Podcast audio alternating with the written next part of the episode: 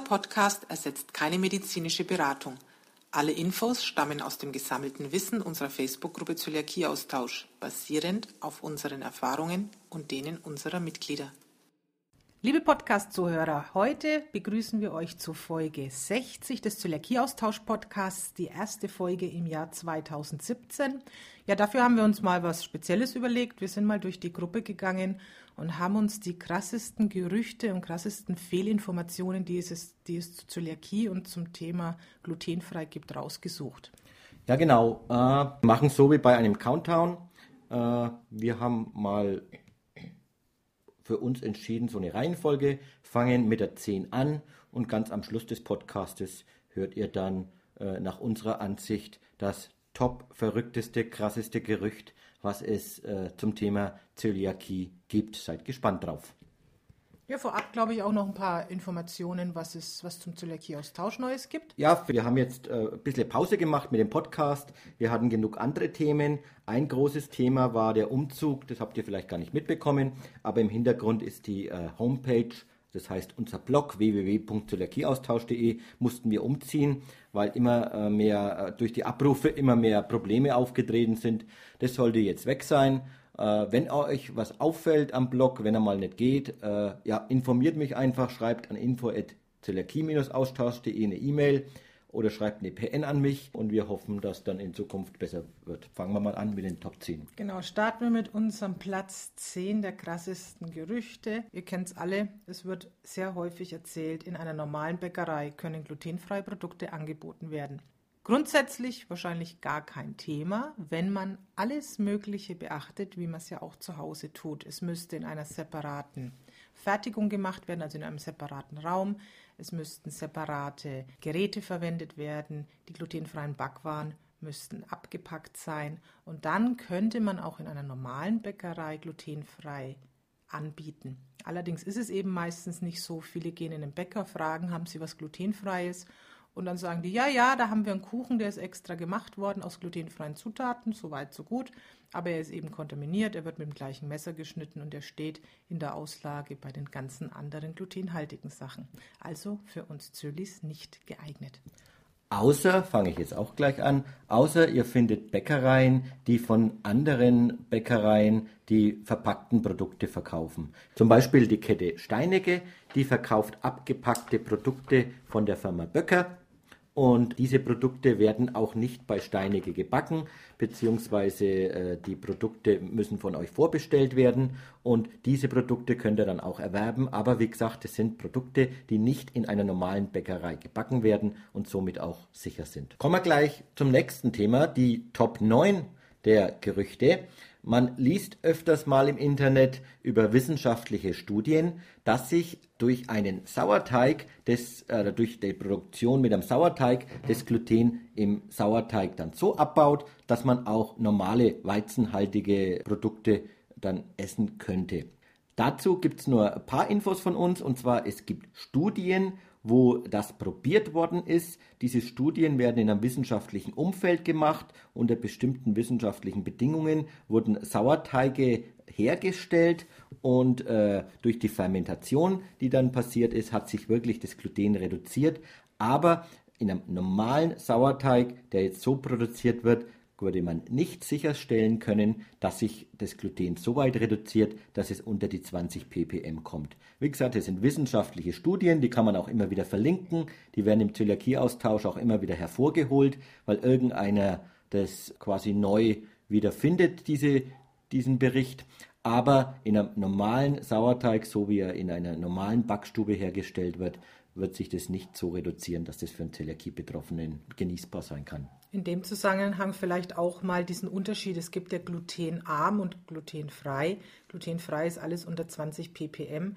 Wenn jetzt jemand nur sensitiv ist oder grundsätzlich mit Gluten zwar ein Problem hat, aber eben keine Zöliakie hat, dann kann es natürlich sein, dass er mit glutenarmen Sachen gut klarkommt oder dass die für ihn verträglicher sind. Dann kann man sowas sicherlich ausprobieren. Aber uns geht es ja ums Thema Zöliakie und da ist es auf jeden Fall ungeeignet. Dann komme ich schon wieder mit meiner nächsten Gerücht, nämlich der Top 8 in unserer Liste. Man findet öfters mal, wenn ihr bei YouTube nach Gluten sucht, findet ihr Videos, dass Leute Gluten auswaschen. Auch Das ist ein absoluter Irrsinn. Man kann Gluten nicht auswaschen.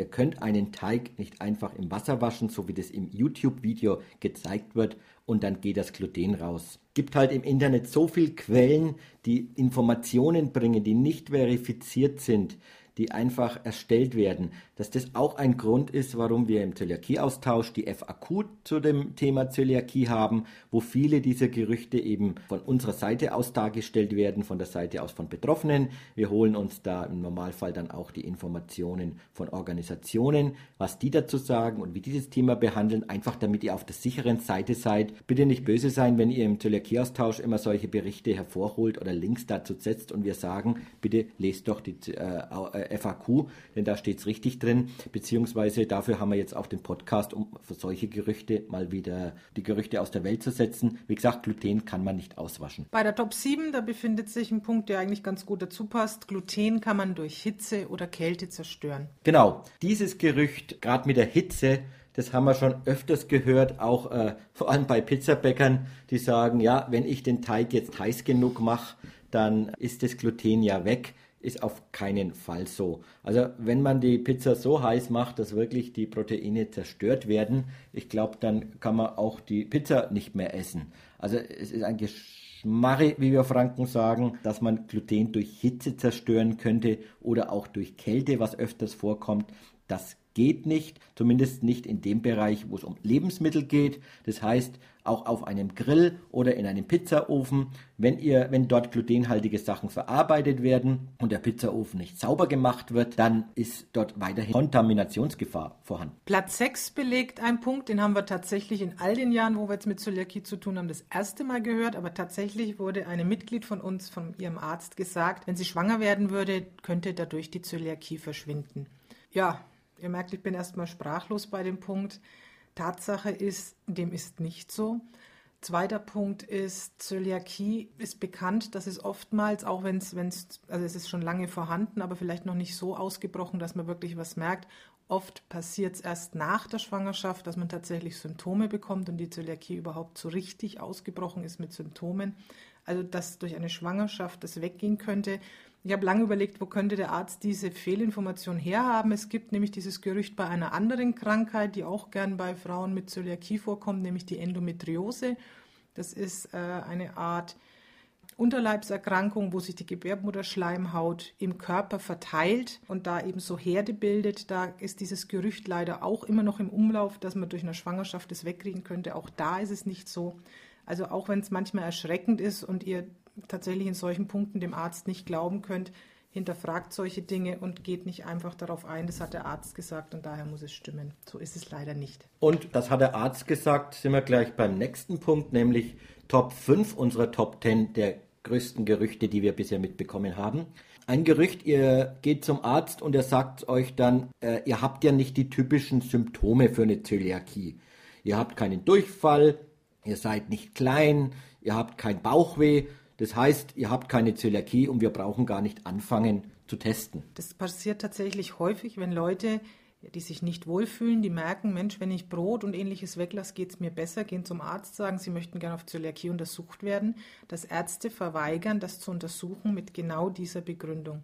Dazu müssen wir aber sagen, es gibt keine typischen Symptome bei der Zöliakie. Genau. Die Symptome sind eben nicht so, wie man das früher mal dachte, dass nämlich ein typischer Blähbauch auch oft mal vorhanden ist, dass die äh, Leute kleinwüchsig sind. Stimmt absolut nicht. Also die Zöliakie hat so viele Symptome und auf unserer Internetseite findet ihr ja auch so ein Symptomposter wo äh, diese Symptome, die bei der Zöliakie ja auch äh, unter den Begriff fallen, dass die ein Chamäleon unter den Krankheiten ist, die können so vielfältig sein. Deswegen solltet ihr euch auf keinen Fall von einem Arzt damit abweisen lassen, dass er sagt, ihr fallt einfach nicht in das typische Bild eines Zölis. Das ist, wie Patricia schon gesagt hat, ja gar nicht gibt. Also auch ich war letztes Jahr erst wieder bei einem Gastroenterologen wegen einer Spiegelung und habe eben gesagt, ja, mit der Zöliakie hin und her. Ja, Sie haben Zöliakie. Sie hatten nie Durchfall. Also der war total entsetzt. Und ich ehrlich gesagt auch über das nicht vorhandene Wissen bei einem Gastroenterologen. Manchmal macht es mich tatsächlich sprachlos. Deswegen, wenn ihr den Verdacht habt und wo ich es auch noch viel wichtiger finde, wo es auch häufig verweigert wird, wenn jemand in der Familie Zöliakie hat und ihr seid Verwandte ersten Grades und es wird euch verweigert, besteht darauf und wechselt notfalls den Arzt. Es steht euch zu, diese Untersuchung machen zu lassen, auch wenn diese vom Arzt sogenannten nicht typischen Symptome, also diese typischen Symptome nicht vorhanden sind. Und da auch nochmal unser Verweis, wenn ihr zum Arzt geht, nehmt den DZG-Diagnoseflyer mit. Den äh, verlinken wir euch jetzt hier im Podcast oder auch im, äh, findet ihr jederzeit im, bei Google, wenn ihr nach DZG-Diagnoseflyer sucht. Da steht genau drin, was der Arzt in welcher Reihenfolge machen muss und welche Blutwerte getestet werden müssen, damit ihr die Zöliakie dann auch feststellen oder eben ausschließen könnt. Ja, und schon kommen wir zu Platz 4 der größten Gerüchte. Die haben bestimmt auch viele schon häufig gehört. Hin und wieder Gluten schadet nicht. Oder auch ein Brösel kann nicht schaden. Dem ist leider auch nicht so. Also ein Beispiel aus dem Leben ist leider meine Mama.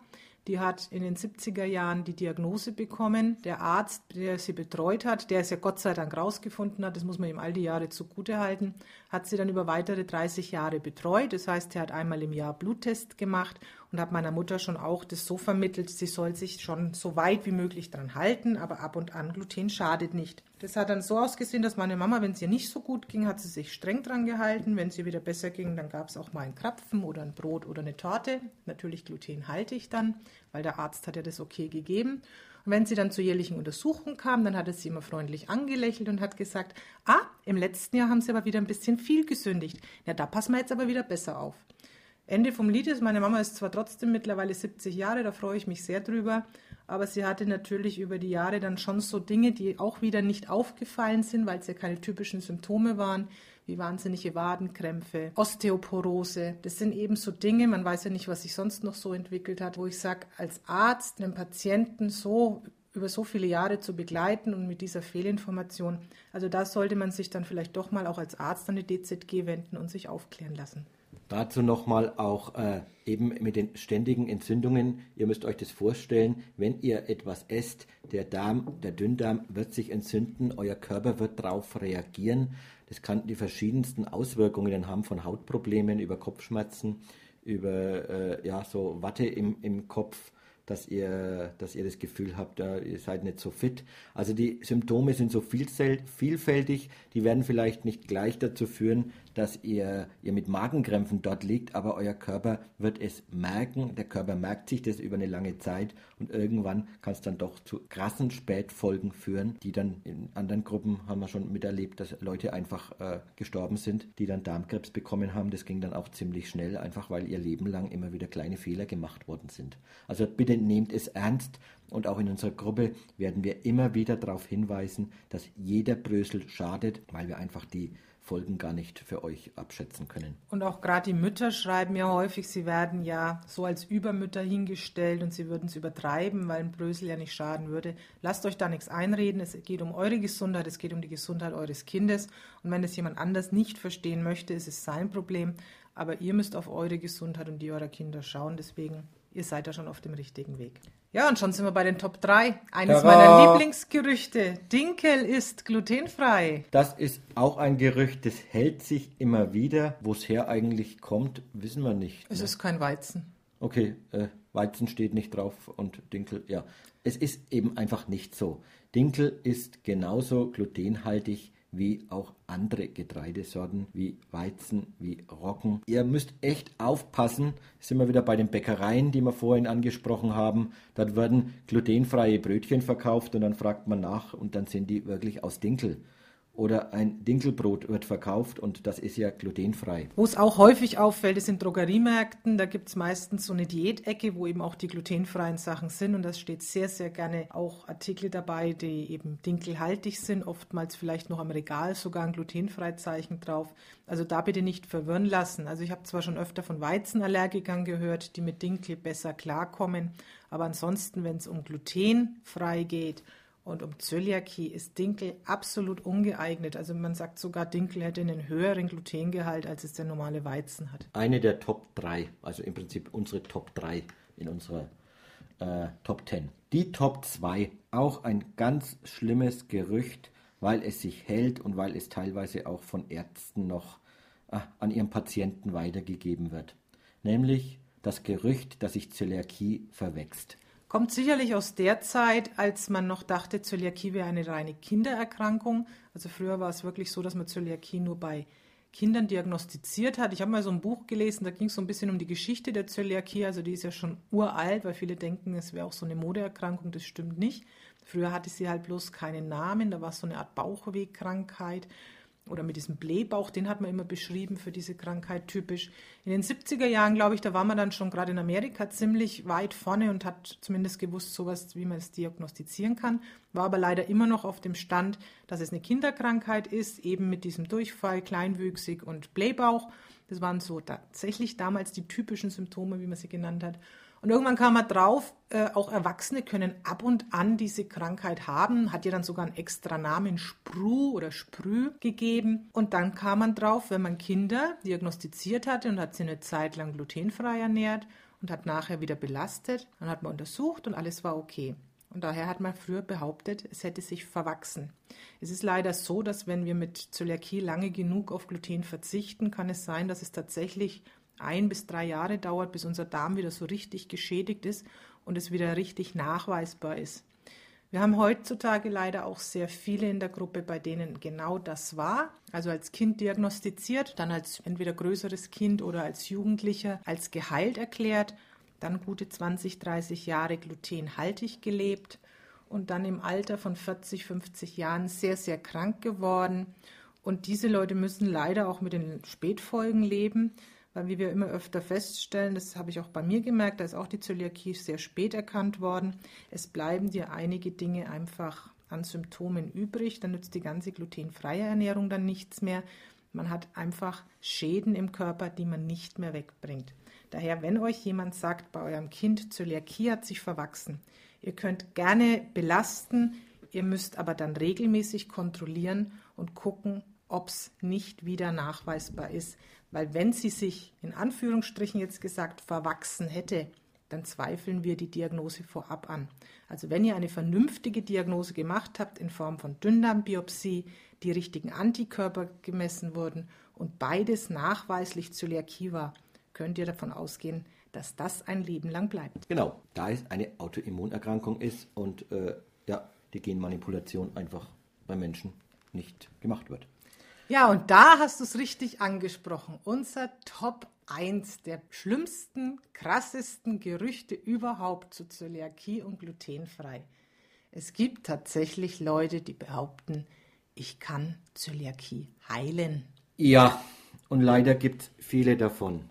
Und wir haben in unserer Gruppe auch leider schon mitbekommen, dass viele richtig viel Geld dafür bezahlt haben, dass sie von ja, Heilpraktikern, von diversen Handauflegern, von Personen, die Aloe Vera Cremes haben und Aloe Vera Drinks haben, ihnen mitgeteilt worden ist, dass die damit die Zöliakie heilen können, dass angeblich auch schon Erfolge da sind. Dann haben sie viel Geld dafür ausgegeben und es hat eben nichts gebracht. Also um einfach mal drauf zu kommen, es gibt tatsächlich noch mehr Punkte. Manche möchten das mit Akupunktur geheilt haben, die anderen haben Bioresonanz angewendet, dann wie Jürgen sagt, Aloe Vera Drinks, Handauflegung. Also gerade bei YouTube haben wir uns auch mal, wenn es nicht so ernst wäre, tatsächlich einen lustigen Nachmittag gemacht. Da wenn er mal Handauflegen zu Leakiehain eingibt, da gibt es eine Dame, die kann Sachen erzählen. Also da glaubst du wirklich, ja, das kann nicht wahr sein.